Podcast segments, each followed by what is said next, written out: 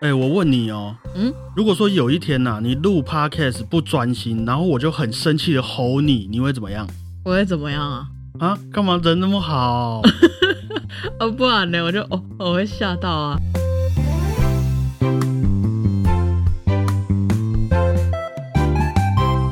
大家好，我是主播 Blue Tom。大家好，我是果鹏。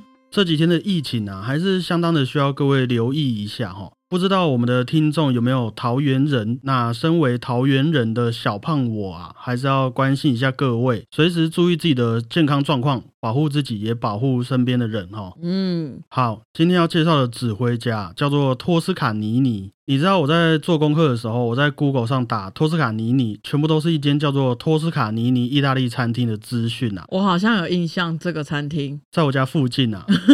关于指挥家托斯卡尼尼的讯息，在第一页只有一则，而且还是第六个，所以必须要和各位说一下，我们今天没有夜配啊，也不是在介绍美食，那是什么呢？来吧，果鹏，我们开始今天的音乐周报吧。好，一九五七年一月十六日，意大利指挥家托斯卡尼尼逝世。在我们聊下去之前，我想先和各位说一个小故事哈。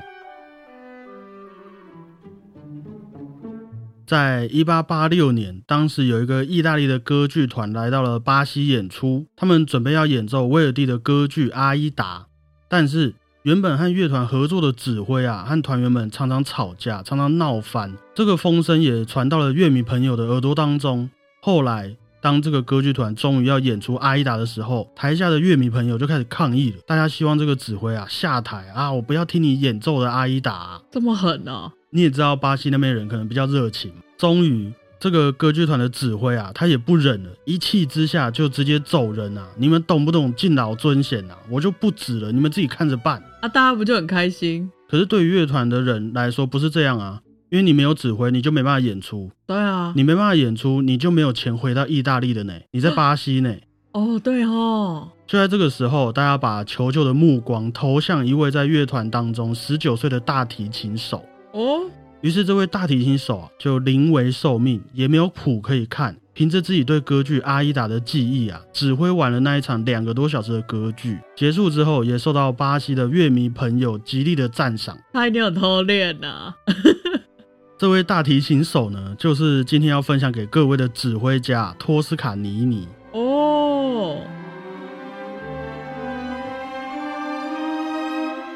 托斯卡尼尼是一位一八六七年出生在意大利的指挥家，比我们上一次提到的意大利作曲家普契尼小了九岁左右。我们可以想象一下，意大利那个时候的时代背景是经过罗西尼和威尔蒂等等的作曲家，嗯把意大利歌剧和音乐发扬光大的那个时期。嗯，所以托斯卡尼尼啊，就是出生在那样子的时空背景底下，从小就是音乐陪伴着他长大。嗯，他对于音乐的那种记忆力和指挥天分，也伴随着他从学习音乐的路上慢慢成长，慢慢的受到大家的瞩目啊。哎、好像每一个都是从小就不得了，从来没有听过音乐家，就是他小时候真的没有办法。应该不得不说，这个跟家庭环境和文化背景有很大的关系。哦，好吧，那一部分也是自己要坚持，因为那些半途而废的人都没有办法到我们的节目里面来了嘛。对啊，好，我们回到刚刚那个故事结尾。嗯十九岁的托斯卡尼尼经历了那一次的临危受命之后，也慢慢的开始展开他的指挥生涯。哦，到了他二十八岁左右，他也接下了一座歌剧院的总指挥的职位，演出了华格纳的乐剧《尼贝龙根的指环》，哇，非常大的作品啊！而且歌剧院的售票成绩也是相当的好啊，每一场都爆满这样子哇。这个实力和成绩也让许多当时的音乐家对他有极高的评价，像是我们前阵子提到的普契尼，啊哈，他也让托斯卡尼尼指挥他的歌剧《波西米亚人》的首演音乐会。哇，好荣幸哦。以一个作曲家的立场，托斯卡尼尼对于自己作品的诠释，普契尼也是感到相当的佩服。哇，他觉得托斯卡尼尼帮他演奏了很多他在谱上没办法好好表达的事情。有一种周杰伦说你的歌写的很棒的感觉。诶，保留这个称赞。到了三十岁左右，托斯卡尼尼来到了意大利米兰的史卡拉歌剧院，嗯担任首席指挥还有音乐总监的职位。嗯，这个史卡拉歌剧院啊，直到现在也是一所具有相当指标性的歌剧院哈，嗯，非常有名，可以说是许多歌手和作曲家们梦寐以求的舞台啊。你的作品可以在史卡拉歌剧院演出，就好像你开餐厅拿到了米其林三星一样的感觉。哇，那为什么史卡拉歌剧院会让人有这种感觉？我觉得也必须要归功于我们今天的主角托斯卡尼尼。哦，在大约一百年前的那个时候啊，大家在现场听歌剧，听到台上的歌手唱一些咏叹调，唱的特别好的时候啊，都会欢呼，嗯，啊，要求那个歌手再唱一遍安 n 这样子。哦，所以歌手们和乐团也会应观众要求再演唱一遍他们喜欢的那个桥段。哎，但是托斯卡尼尼认为，你如果这样子做，就是在打断作曲家的原意，也有道理。因为无论是戏剧张力或是作品的完整性。都会因为你们在那边安口而被打断嘛？没错，毕竟我故事也还没有讲完呢。嗯，而且它也限制了许多歌手擅自更改乐谱的空间。假如说你今天唱歌很厉害，嗯，谱上有一个哆啊，你觉得不行，这样太无聊。我想要唱哆，可以秀一下我的唱歌技巧吗？嗯嗯，我跟你说啊，你完蛋，你会被托斯卡尼尼骂爆。啊，这么严格哦！对他来说，这些事情都是在亵渎音乐家们呕心沥血创作出来的作品的一种行为啊！哇哦！不要觉得每一个音乐大师都是好好先生哦。托斯卡尼尼在音乐上的坚持是非常暴躁的。那大概是什么程度呢？我们先来听一个片段哈。好。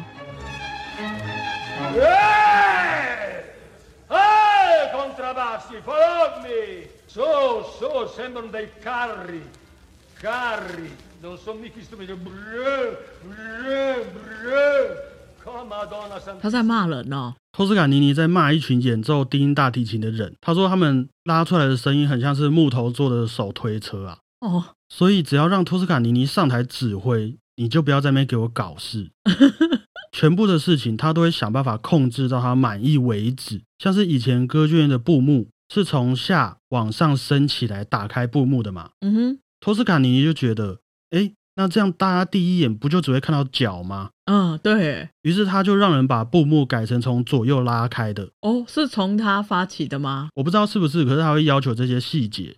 哇哦！所以啊，这个个性也让他的音乐会多了许多令人敬佩的品质保证啊。可以想象，对，你可以跟他熬，可是不要忘记，他是那位十九岁就可以背谱演出一部歌剧的人啊。以他对音乐的记忆力和敏感程度，如果你是乐团的团员，他很容易就可以让你吃不完兜着走啊。哇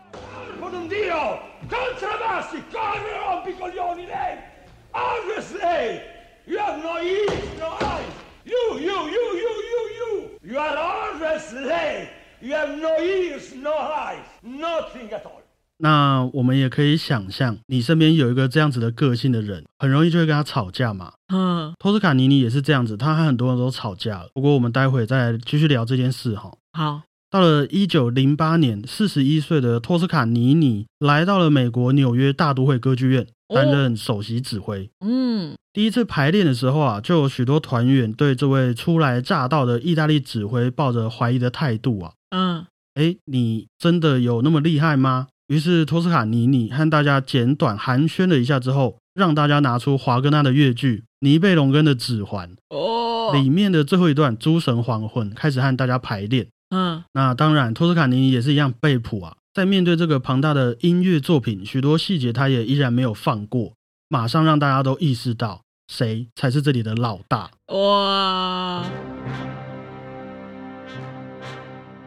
同时，他也把意大利歌剧的一些音乐上面的传统带到了美国，所以也可以算是一种文化上的刺激啊！我觉得开山始祖。嗯，在这方面，托斯卡尼尼的贡献是很重要的。嗯，不过啊，他刚到美国短短几年，就决定回到意大利了。可以想象，应该很难适应。还有一件更重要的事情，因为那个时候，一九一四年爆发了第一次世界大战。哦，那他就回到祖国帮忙，有钱出钱，有力出力嘛。那他是音乐家，他可能就是演奏一些音乐给军人们听，这样子。哦，我以为你要讲他有很多钱。嗯，应该也是不少啊。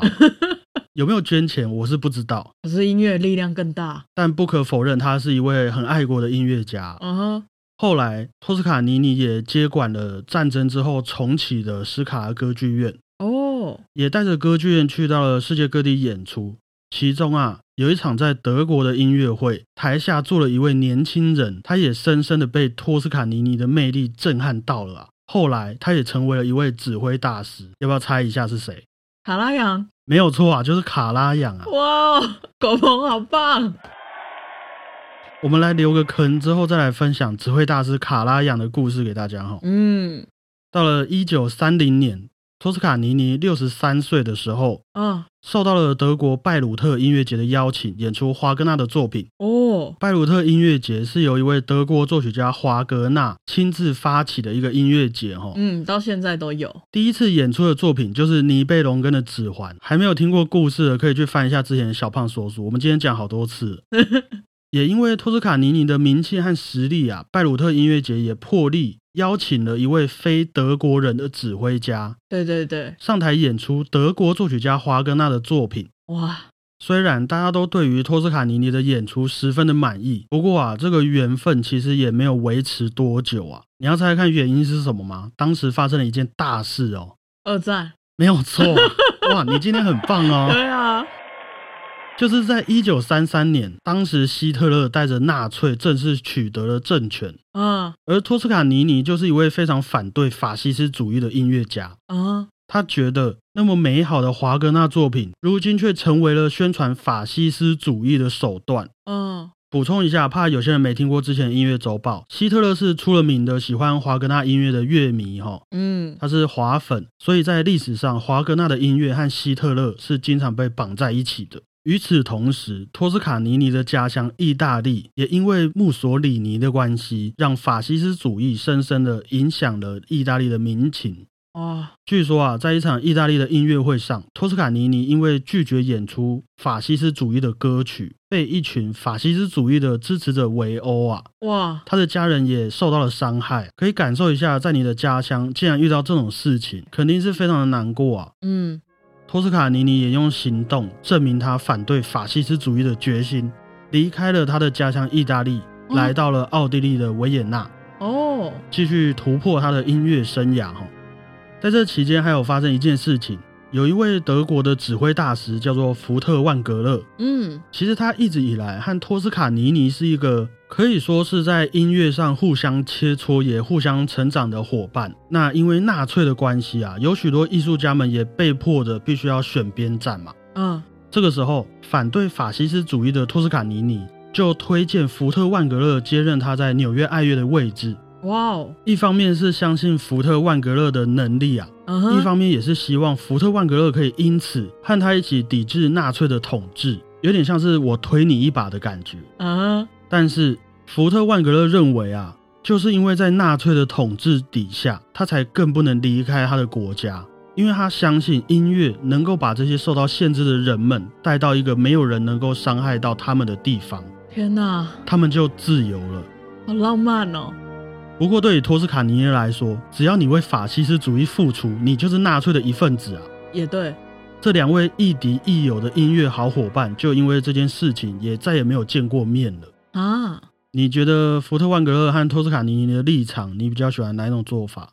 我会留下来。你会留下来？对啊，好，那关于这位指挥大师福特万格勒，我们也留个空间。嗯，我没记错的话，过没多久，大家就会听到他的故事了哈。哦，托斯卡尼尼来到奥地利之后，除了带着乐团来到新的世界以外，嗯，他自己也开始记录属于他的音乐，就是录音啦。哦，他最著名也最多人讨论的录音作品，就是托斯卡尼尼录制的贝多芬交响曲全套。哇哦，为什么托斯卡尼尼录制的贝多芬作品会受到很多的讨论？是因为有许多人都认为啊，托斯卡尼尼和贝多芬在个性上、感情上，还有政治上的理想都十分的接近。啊，所以由托斯卡尼尼指挥下的贝多芬，应该会是最接近贝多芬理念的贝多芬音乐。有道理耶。这些托斯卡尼尼的录音发表出来之后，大家也同时会开始讨论一件事情啊，就是我们想办法忠于作曲家的原意，真的就会让音乐比较好听吗？哦，对，其实托斯卡尼尼的录音会让许多人觉得太直接，有时候我们会觉得有些音乐很美，是因为里面有很多东西没有那么明显嘛。嗯，每一段句子和音符之间似乎有一点无法说出口的感情，暧昧感。但是他们会觉得托斯卡尼尼的录音很明白的告诉你，这边是生气，这边我很难过，这边我很有精神。哦，很多时候音乐的目的性会太过于明显，啊，让人失去了那个遐想的空间呐、嗯，但是托斯卡尼尼会认为，这些精确的戏剧张力才是最忠于作曲家们乐谱上的音乐，听众们也才能直接的体会到这部作品想要表达的一个情感呐、嗯，不过说到底，我觉得即便如此，这也是托斯卡尼尼自己的版本，他自己的处理方式，对，避免那些会让大家觉得矫揉造作的演奏，用很明确的方式告诉你他想要传达的情境是什么。对啊，那换句话说啦，我觉得也让那些古典音乐想要表达的情绪，其实变得更容易体会一点了。嗯，大家可以去网络上找来听听看哦，托斯卡尼尼指挥下的音乐会是什么样子，说不定你们也会变成他的粉丝啊！啊，故事还没有结束哦，到了一九三七年，七十岁的托斯卡尼尼接任了美国 NBC 广播交响乐团的指挥，哦，准备来一个一系列的古典音乐广播音乐会，好累的感觉哦。很累啊！他都七十岁了。嗯啊，经过了培训、甄选、排练之后，这场古典音乐广播音乐会，据说啊，也有将近两千多万名的听众收听，哇哦，就是全台湾人都一起收听的感觉。好想体会那种感觉哦，大家。于是，七十岁的托斯卡尼尼又再次在美国打下了他的事业高峰啊！嗯，而且这一打就是十七年。好强哦。一九五四年，高龄八十七岁的托斯卡尼尼在纽约的卡内基音乐厅举办一场音乐会。嗯，那这场音乐会演奏进行到一半，托斯卡尼尼突然捏着他的眉心，然后定格在那边。啊，对，大家都吓到了，嗯因为音乐还没有结束啊。嗯旁边的团员也赶快唤醒托斯卡尼尼，他才继续指挥下去。呃，所以他是有人说啊，该不会这位一直以来都在背谱演出的指挥家托斯卡尼尼，还是敌不过时间的摧残，在台上忘谱了吗？虾米？